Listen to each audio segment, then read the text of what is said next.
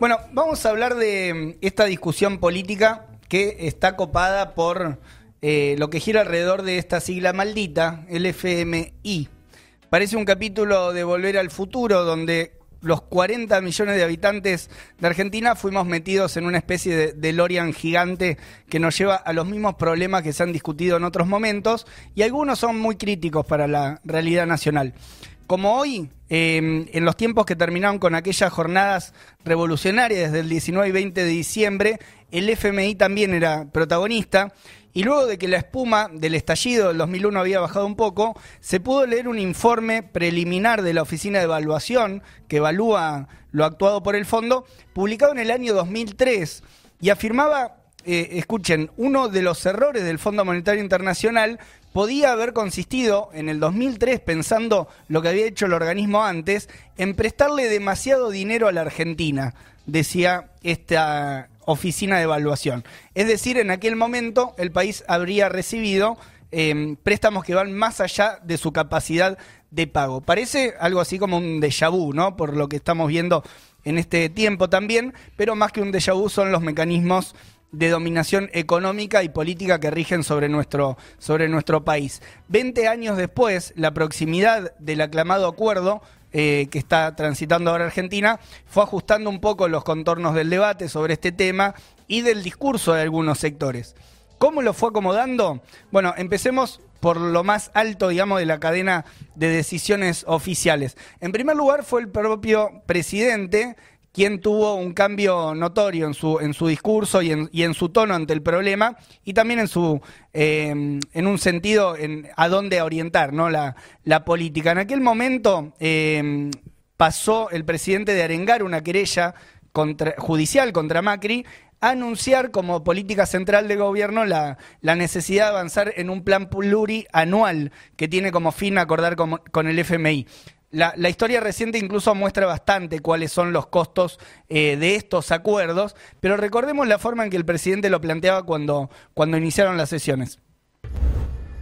Endeudar al país de ese modo, permitir que los recursos que ingresaron solo hayan posibilitado la más asombrosa fuga de divisas que nuestra historia registra, y que la toma de semejantes créditos haya sido resuelta entre gallos y medianoche, sin intervenciones judiciales y técnicas previas, con total irresponsabilidad y a espaldas de este Congreso Nacional, no puede ser visto de otro modo que no sea una administración fraudulenta y una malversación de caudales públicos como nunca antes habíamos registrado.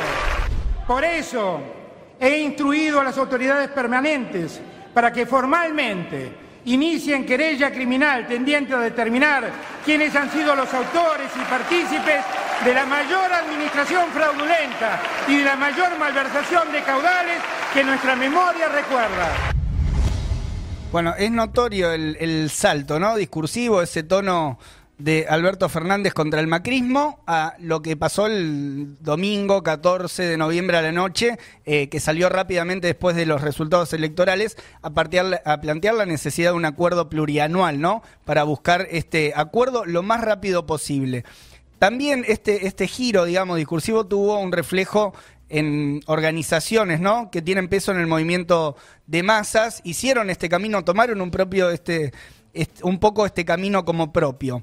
Em, si en algún momento se les había escapado alguna frase, se habían permitido alguna frase también contra, contra el Fondo Monetario, alguna movilización con elementos de rechazo a lo que implica el acuerdo con el fondo, hoy en el mejor de los casos, dos opciones, o se limitan al silencio o están acompañando de alguna manera y dando sus señales de apoyo a la posible negociación.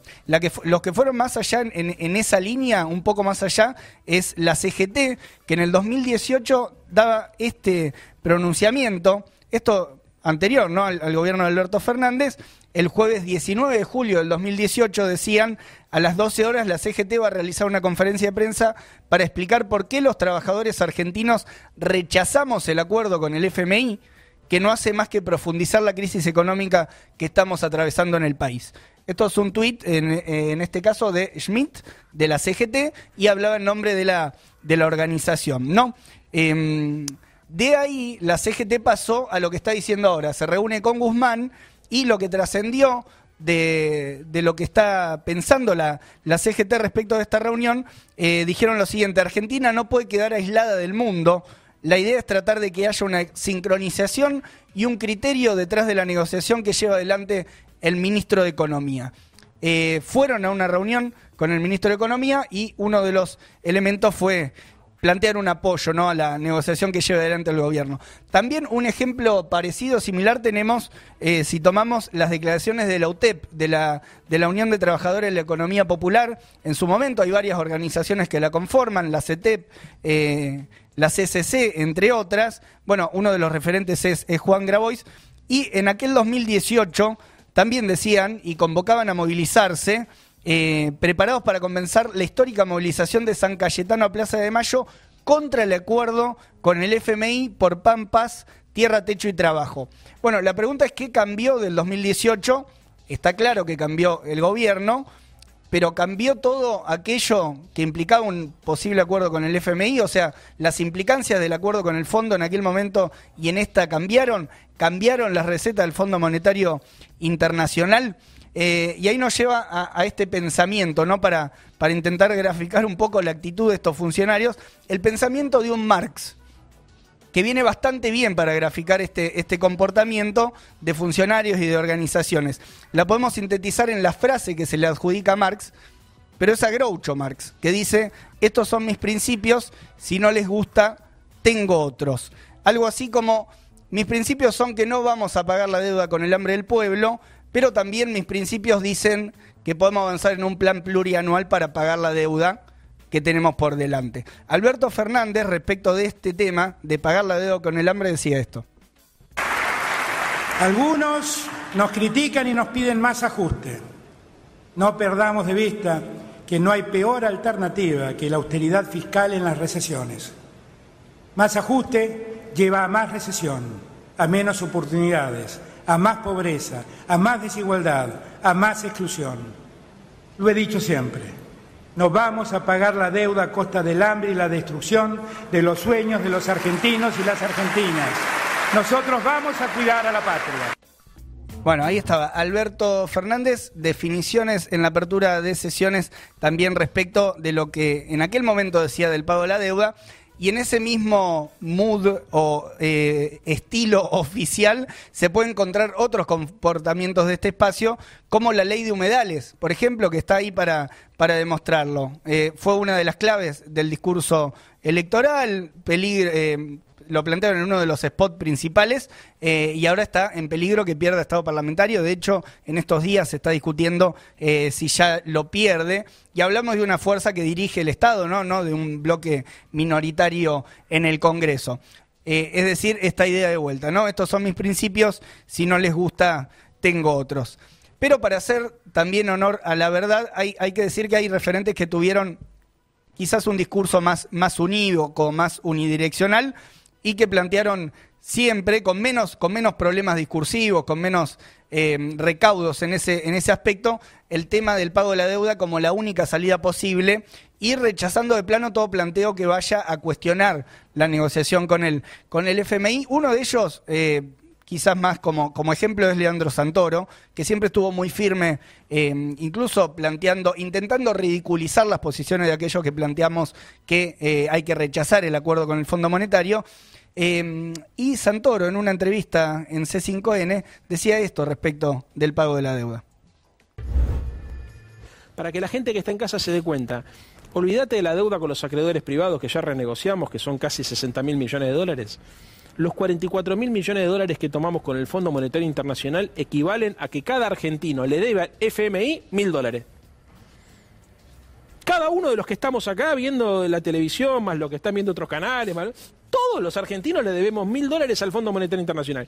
¿Quiénes son los que nos hicieron tomar esa deuda? ¿Los mismos que hoy se hacen los onzos en relación a cómo la tenemos que resolver o se ponen a dar cátedra de cómo lo deberíamos hacer, diciendo que ellos la resolverían en cinco minutos?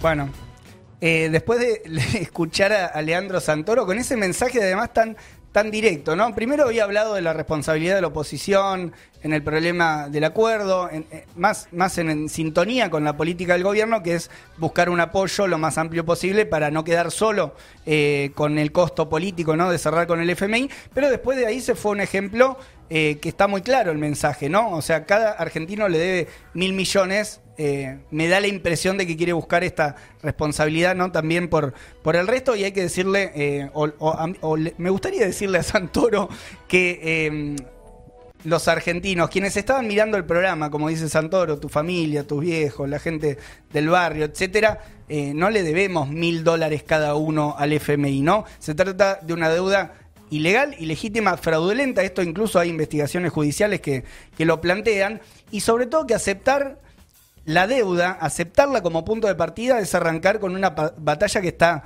perdida de antemano. Em, por eso quienes no aceptamos pagar esa deuda impagable, que según Santoro equivale a mil dólares para cada persona, el 11 de diciembre vamos a salir a la calle, porque no estamos dispuestos a pagar con más ajuste la fiesta macrista que tantos denunciaron alguno y que hoy son los mismos que se transforman en los mejores buscadores de argumentos para pagarla.